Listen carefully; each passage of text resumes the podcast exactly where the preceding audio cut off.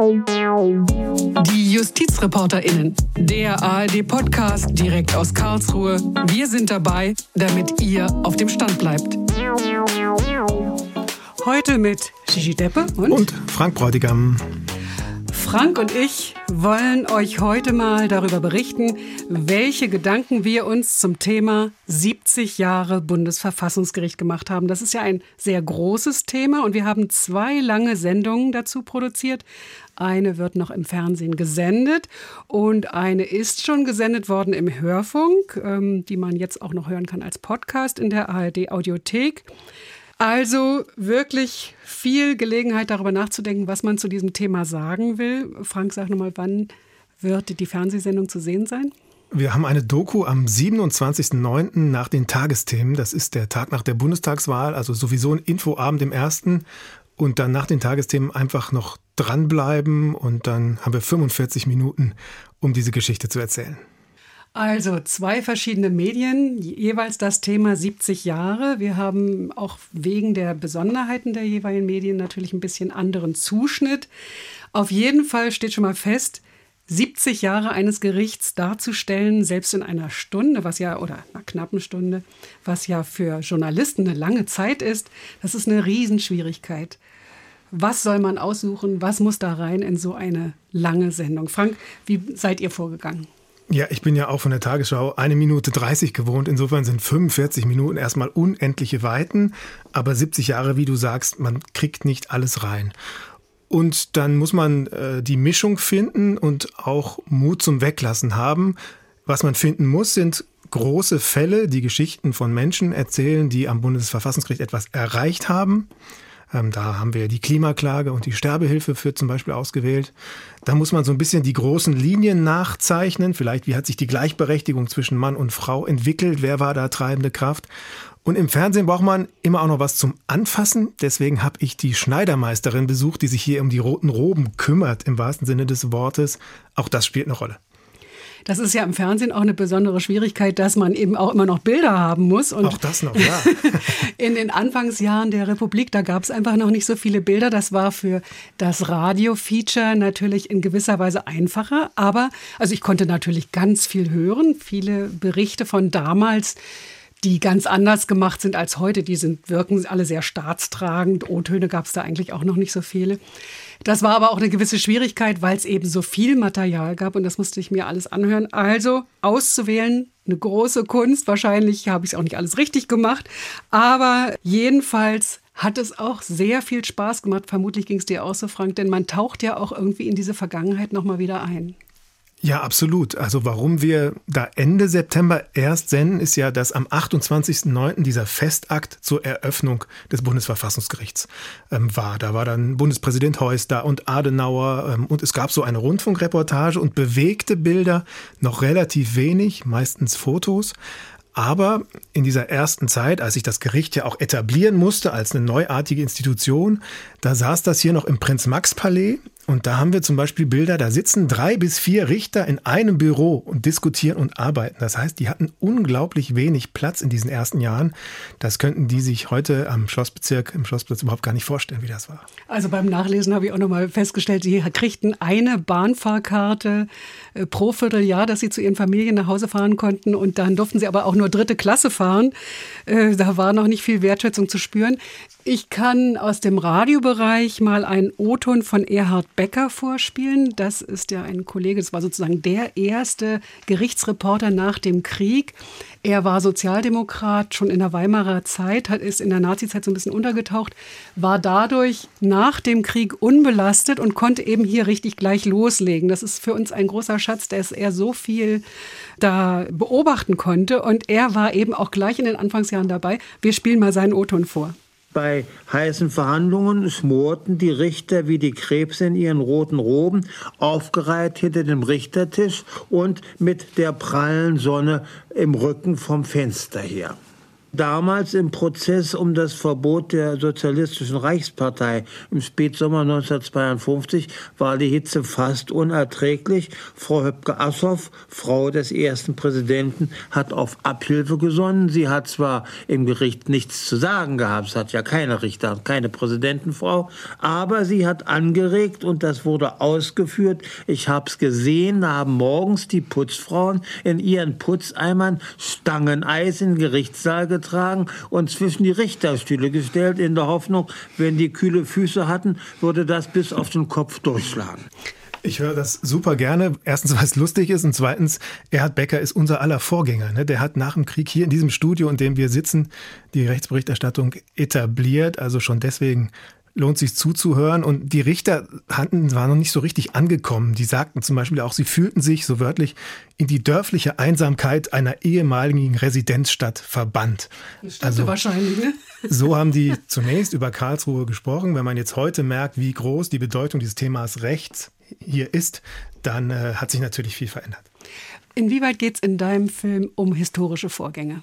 Wir gehen kurz auf diese Anfangszeit ein und greifen aber dann einen historischen Vorgang beziehungsweise eine Richterin, die einzige Richterin in Anfangszeit auf, das ist Erna Schäffler, die sich ganz massiv um das Thema Gleichberechtigung gekümmert hat. Denn im Grundgesetz, wir wissen das, da stand dann drin ab 49, Männer und Frauen sind gleichberechtigt. Aber das stand da erstmal so und das Familienrecht galt weiter und da hatte der Mann das Sagen. Und die hatte sich wirklich zur Aufgabe gemacht und wirklich auch sehr geschickt und hartnäckig innerhalb des Gerichts es geschafft, mit wichtigen Urteilen zu sagen, das steht nicht nur auf dem Papier, das ist echtes Recht. Und dann wurden eben reihenweise diese alten Vorschriften auch gekippt und das ist ganz maßgeblich auch ihr zu verdanken. Wir hören jetzt mal einen kurzen O-Ton mit Erna Schäffler aus dem Gericht.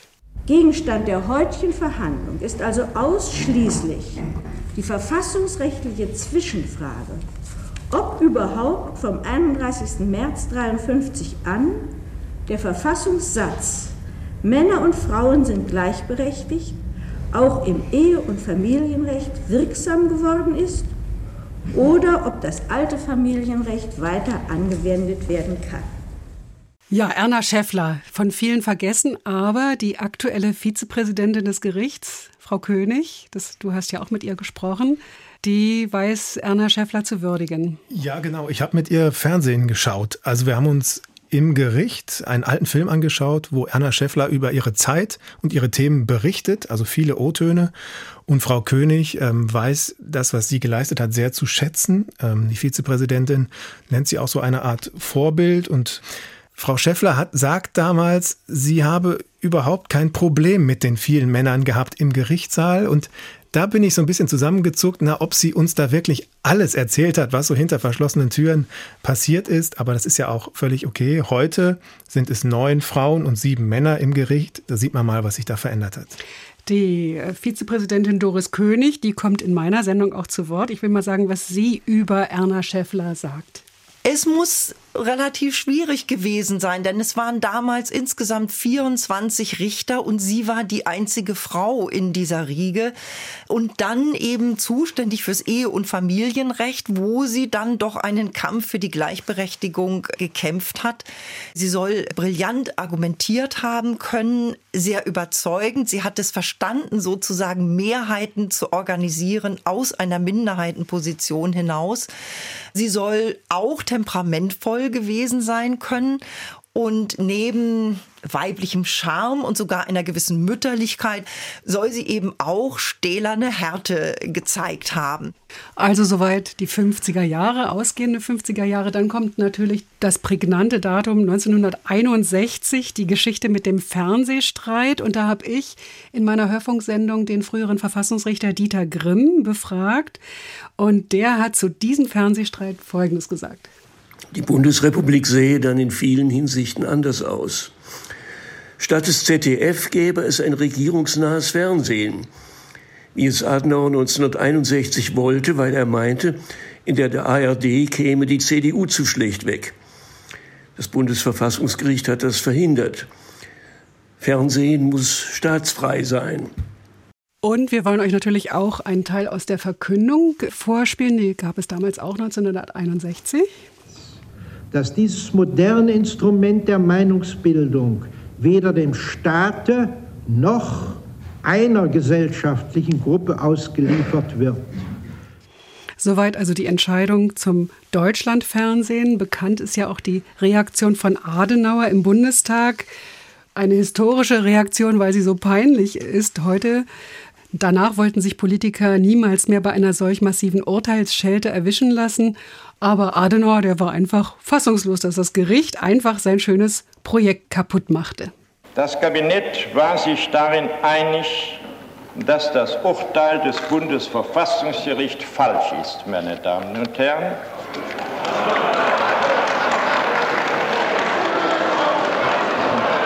Meine Herren, meine Herren, Sie können doch wirklich nicht erwarten, dass ich hier mich hinstelle und sage, das ist ein gutes Urteil. Ich weiß nicht, wie es dir geht. Ich finde, das ist der lustigste O-Ton in der ganzen Geschichte des Gerichts. Ja, ich höre den auch immer wieder gerne. Also es gibt immer mal wieder auch ja, kritische Reaktionen und auch mal Urteilsschelte, je nach Lage so gerade der Dinge. Aber ich glaube, das gibt es echt nicht mehr heute. Ja. Es gibt ja noch sehr viele andere Entscheidungen. Nicht? Man hätte noch tausende andere Entscheidungen raussuchen können und die porträtieren können. Aber mir war es auch wichtig, bei meiner Sendung aufzuzeigen, dass viele Verfassungsbeschwerden gar keinen Erfolg haben. Und da haben wir uns einen kleinen Spaß erlaubt, in der Hörfunksendung mal die Reaktionen zusammenzuschneiden, was allein beim Klimabeschluss neulich in den Medien darüber gesagt wurde. Dieses Urteil ist eine schallende Ohrfeige. Heute watscht selbst das Bundesverfassungsgericht die Bundespolitik ab. Eine schallende Ohrfeige für die Bundesregierung. Das Bundesverfassungsgericht gibt unserer Politik eine Ohrfeige. Eine Ohrfeige für die Bundesregierung. Das kann man ja eigentlich nur als eine Klatsche werten. Die Entscheidung aus Karlsruhe ist natürlich auch wirklich eine Klatsche für die Bundesregierung. Das hat natürlich ein bisschen was Komisches, aber es ist ja ein sehr ernster Beschluss, der Klimabeschluss. Du hast es vorhin schon erwähnt, der kommt auch bei dir vor. Ja, absolut. Also zu diesem Begriff der Klatsche und Ohrfeige greifen Medien dann immer sehr schnell. Die Richterinnen und Richter wollen das immer nicht so verstanden wissen. Die sagen, wir kontrollieren ein Gesetz und gar nicht so häufig kippen wir dann auch mal eins und haben dann unsere guten Gründe, aber den Begriff der Ohrfeige mögen die nicht. Das muss die Medien aber natürlich nicht stören. Und der Klimabeschluss, der kommt auch in unserem Film vor. Denn du hast gesagt, wir brauchen Bilder und ich habe gesagt, ähm, dann fahre ich eben dahin, wo eine der Klägerinnen wohnt. Und das ist die Nordseeinsel Pellworm. Die ist 800 Kilometer von Karlsruhe weg. Lange Zugfahrt darauf. Und den letzten Teil fährt man dann mit der Fähre. Und wenn man dann da ankommt, dann ist man auf einer grünen Insel mit ganz vielen Schafen. Die Sonne schien. Also es war wirklich idyllisch. Da kommt man wirklich zur Ruhe. Und da wohnt Sophie Baxen, eine der Klägerinnen, die eben dafür gekämpft hat, dass in diesem Klimagesetz, vereinfacht gesagt, zu wenig getan wird für die jüngeren Generationen, denen ja aber die Zukunft gehört. Und das war eine sehr spannende Begegnung und die hat ja auch wirklich was erreicht hier in Karlsruhe. Deswegen hat sich das einfach auch gelohnt, dahin zu fahren. Also ich möchte fast sagen, beim Fernsehen möchte ich arbeiten, weil es schöne Bilder gibt. Ah, äh, du das war auch, auch harte Arbeit. Ja, das glaube ich sofort. Aber du hast auch noch ein anderes aktuelles Thema in deiner Sendung, die Förderung der geschäftsmäßigen Sterbehilfe. Ja, es ging ja im Frühjahr 2020 um ein sehr wichtiges Thema. Da wurde ein Grundrecht auf selbstbestimmtes Sterben ja ähm, bestätigt hier in Karlsruhe.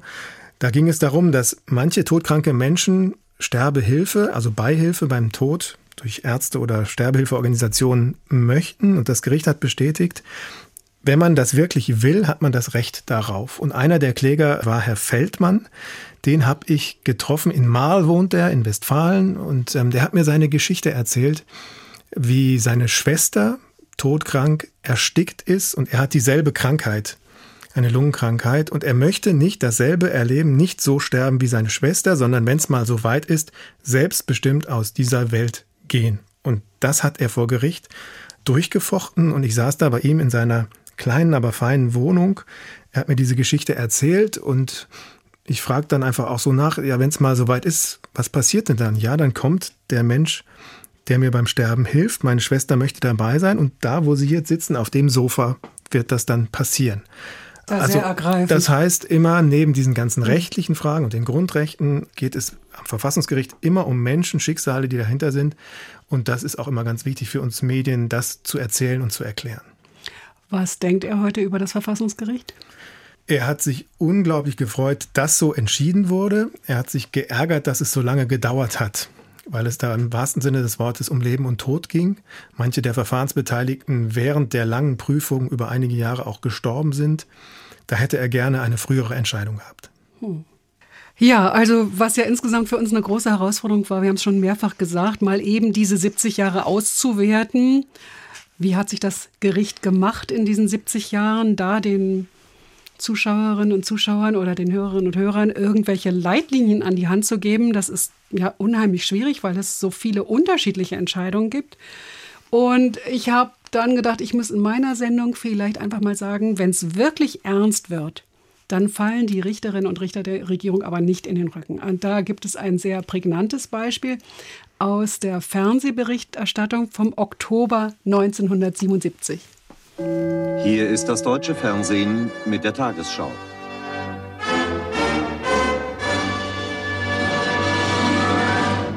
Der erste Senat lehnte in der vergangenen Nacht den Antrag ab, mit dem ein Sohn Schleiers die Regierung zwingen wollte, elf Bader-Meinhof-Häftlinge freizulassen und so das Leben seines Vaters zu retten.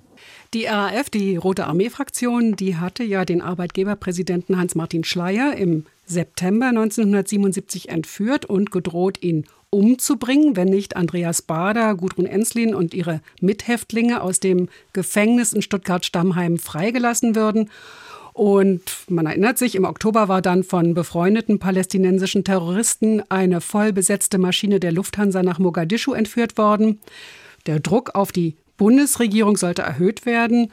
Und ähm, jetzt war auf einmal Karlsruhe wichtig, weil da wurde eben entschieden, wie soll es weitergehen. Samstagabend, 22.10 Uhr, beginnt die lange Nacht in Karlsruhe. Nachdem der erste Senat schließlich für zuständig erklärt war, verhandeln die Richter in strenger Klausur den Vorsitz führt Präsident Ernst Bender. Für den Antragsteller, den ältesten Sohn von Hans-Martin Schleyer, erscheinen zwei Rechtsanwälte. Für die Antragsgegner, Bundesregierung und einige Länder tritt Bundesjustizminister Vogel mit seinem Beraterstab auf. Nach Schluss der mündlichen Verhandlung zieht sich das Gericht zur geheimen Beratung zurück. Verpflegung wird herbeigeschafft, Anzeichen für eine lange Nacht. Die wartenden Journalisten werden zur Urteilsverkündung auf 4 Uhr vertröstet. Es dauert Stunden, bis sich die Richter zu ihrem Urteil durchgerungen haben. Der 4 Uhr Termin ist nicht zu halten. Neuer Verkündungstermin 5.30 Uhr. Äußerste Spannung bei den Beteiligten und Journalisten, als endlich um 5.45 Uhr das Gericht erscheint. Bitte Platz nehmen. Sitzung ist eröffnet. Es geht um das Verfahren des Herrn Dr. Hans-Martin Schleier gegen erstens die Bundesregierung. Sichtlich erschöpft sitzen die sechs Verfassungsrichter im Plenarsaal, als Präsident Bender das Urteil verkündet. In dieser Sache wird im Namen des Volkes folgendes Urteil verkündet. Der Antrag auf Erlass einer einstweiligen Anordnung wird abgelehnt. Bitte Platz zu nehmen. Die Richter haben damals entschieden, auf die Forderungen der Entführer ist nicht einzugehen. Das Grundgesetz begründe eine Schutzpflicht nicht nur gegenüber dem Einzelnen, sondern auch gegenüber der Gesamtheit aller Bürger. Die zuständigen Staatsorgane müssten in der Lage bleiben, dass ihre Reaktion auf Freipressungsversuche für Terroristen nicht von vornherein kalkulierbar würde. Eine Verkündung nachts oder besser gesagt morgens um 5.45 Uhr das ist wirklich sehr ungewöhnlich. Ich weiß nicht, ob es das überhaupt noch mal gegeben hat. Ernst Bender hat später ungewöhnlich freimütig erzählt, wie es dazu kam. In Wirklichkeit war es so, dass äh, die Entscheidung selber innerhalb einer knappen Stunde noch vor Mitternacht fertig war. Wir waren uns völlig einig im Senat, dass das Ergebnis nicht anders lauten konnte, als es dann gelautet hat. Wir waren aber darüber informiert, dass versucht werden sollte, ursprünglich in dieser Nacht die entführte Lufthansa-Maschine oder die Menschen in dieser Maschine zu befreien durch die GSG 9. Das erklärt hauptsächlich, dass wir die äh, Verkündung der Entscheidung sehr bewusst bis in die Morgenstunden verzögert haben, bis zu einem Zeitpunkt, in dem feststand, weil mittlerweile äh, der Tag angebrochen war, dass die Befreiung der Lufthansa-Maschine nicht mehr erfolgen konnte in dieser Nacht.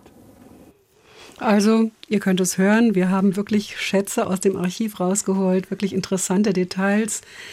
Dinge, die einem auch nochmal so ein Gefühl dafür vermitteln, was da los war am Gericht, 1977 eben zum Beispiel.